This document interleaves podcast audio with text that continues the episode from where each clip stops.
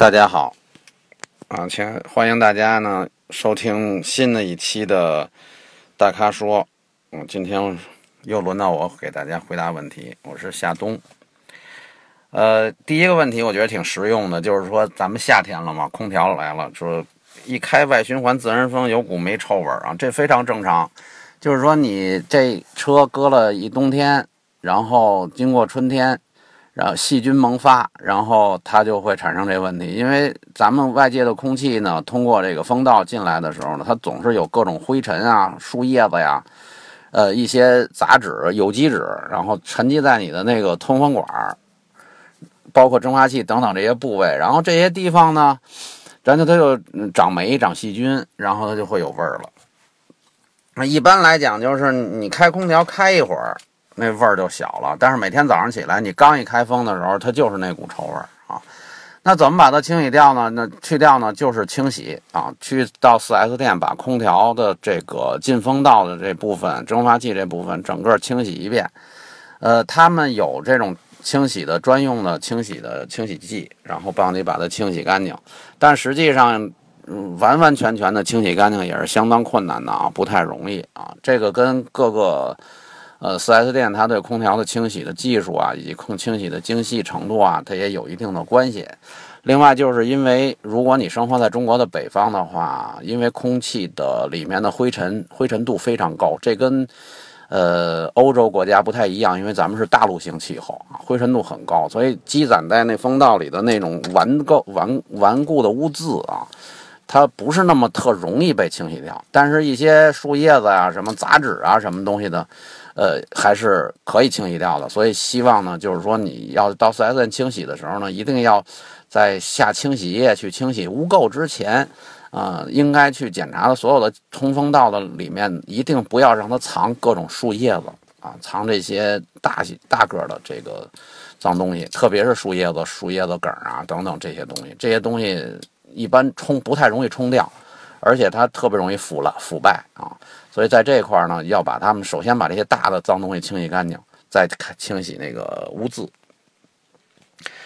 呃，雷克萨斯 ES 两百皇冠怎么选？这问题好像我见过好几遍了啊，我已经回答过，也回答过不止一遍了。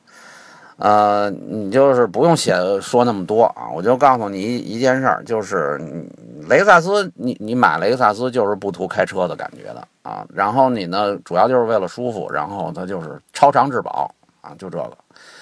呃，你要让我推荐，我不买雷克萨斯，我买皇冠啊。2.0T 还是2.5 V6 自吸，我觉得都可以啊。我我我觉得都挺好的。2.0T 那自然那个涡轮增压发动机也做的不错啊。丰田的东西做的就是比较细致啊，尤其到了这个级别、这个档次，那丰田车就做的相当好了。呃，2.5 V6 值不值得购买？我觉得值得啊。因为2.5 V6 V6 发动机就是一个特别平顺啊。然后，当然它动力性不是不是像你觉着说那么好，但是你说了你有 CC 2.0T。你已经不需要再弄一 2.0T，那就买 2.5V6 没问题啊！我我开的车就 2.5V6 的，这年头有这这种发动机，用这价格买买不到了，只有能买着丰田只有这个丰田提供这样的了车，V6 自然吸气的发动机了，嗯，啊，然后呢，这个。说克莱斯勒 300C 啊，克莱斯勒 300C 这车呢是是还行，但是就是年纪大了啊。克莱斯勒 300C 是老的奔驰 E 的平台，呃，经过一个小改款，但是它还是那老的奔驰 E 的平台啊。那等之后呢，它再没有进行这个更新换代上的研发啊。那下一代 300C 会不会去用玛莎拉蒂的平台？这个暂时不知道啊。但是现在的 300C 它还是一个。老奔驰 E 的平台啊，是什么叫老奔驰 E 平台呢？就是那四眼圆灯那个奔驰 E 啊，就是那那那个时代的奔驰 E 的平台，然后扩展开发出来的，但是还可以啊，不错。然后现在呢，克莱斯勒卖的车价钱挺便宜的啊，呃，所以说这车你说只可以不可以买呢？我觉得完全可以啊，呃，自由光这个。国产了以后是目前同级别 SUV 里边合资里边价钱最便宜的啊，所以它卖的还不错啊。呃，只是自由光呢，我个人有对它有点看法，就是说它的不够细致，那车看着有点糙，有点糙啊，做的稍微有点糙啊。但除此之外呢，那价价钱确实挺诱惑的。呃，五十万以下，雷克萨斯 RX 和雷凯迪拉克 XT 五，那毫无疑问，你应该选 XT 五，因为 XT 五你就是选的绝对是高配的了啊。五十万以下，你可以买顶配的，呃，或者说是次顶配的，就是配置最齐全的 XT 五。那而且那车个儿很大，它轴距两米八多啊，那车体型，然后外观各方面都相当的给力啊。呃，雷克萨斯 RX 呢是跟这个叉 T 五它同级别，可是它是进口车，一进口你四五十万以下买 RX 就配置就不行，配置太差了啊，配置低，只能是入门版的车啊。那你要说这俩车谁好呢？要是都装齐了，装配齐了要开的话，我要我我选 R 雷克萨斯 RX 啊，整个品质感，整个做工的周全性啊，然后高级度，然后还有超长质保等等各方面啊。还是 R X 要更胜一筹啊！叉 T 五呢，外观不错，但是开起来的整个驾驶的质感、舒适性这一方面不如 R X 啊。呃，然后整整体的品质感、质量精细度也稍欠一筹啊。可是你说它值不值得买呢？现目前情况下，你要让我推荐，我觉着要我，我还是买叉 T 五，因为便宜嘛啊，就是。五十万以下的价位，我买的叉 T，我买的是高配的啊，什么都有。然后那个，我不希望买一个 RX 卫生版的，什么都没有啊。那样的话也意思不大了，因为它好多魅有魅力东西都没了，那光有光剩一个样子就没意思了啊。呃，另外这个叉 T 五的驾驶驾驶感受、操控各方面的还是相当不错啊。呃，而且你你买的二八 T 的话，那它动力性也也相当好啊，整个各这些方面可能雷克萨斯呢其实不比雷克萨斯差，甚至比雷克萨斯好一些。但是从完整度整体全部配齐，然后你咱咱算答卷啊，完整完整性完整的各个方面综合去说，那还是雷克萨斯要比凯迪拉克这方面要要好一些啊。但是你要买到那么好的雷克萨斯 R R X，像我说的，那绝对不是五十万以下的数了，那都是奔着六七十万啊，七八十万，甚至八九十万啊，这是这种价位了，就不好不好说了啊，就没法和叉 T 五去比了。呃，问 X E 为什么变重了？说一七款的重了八十五公斤什么的，其实这说老实话吧，这就是它作为进口车进口的时候验证的时候啊，它对于车身净重的称量方式，它发生了变化。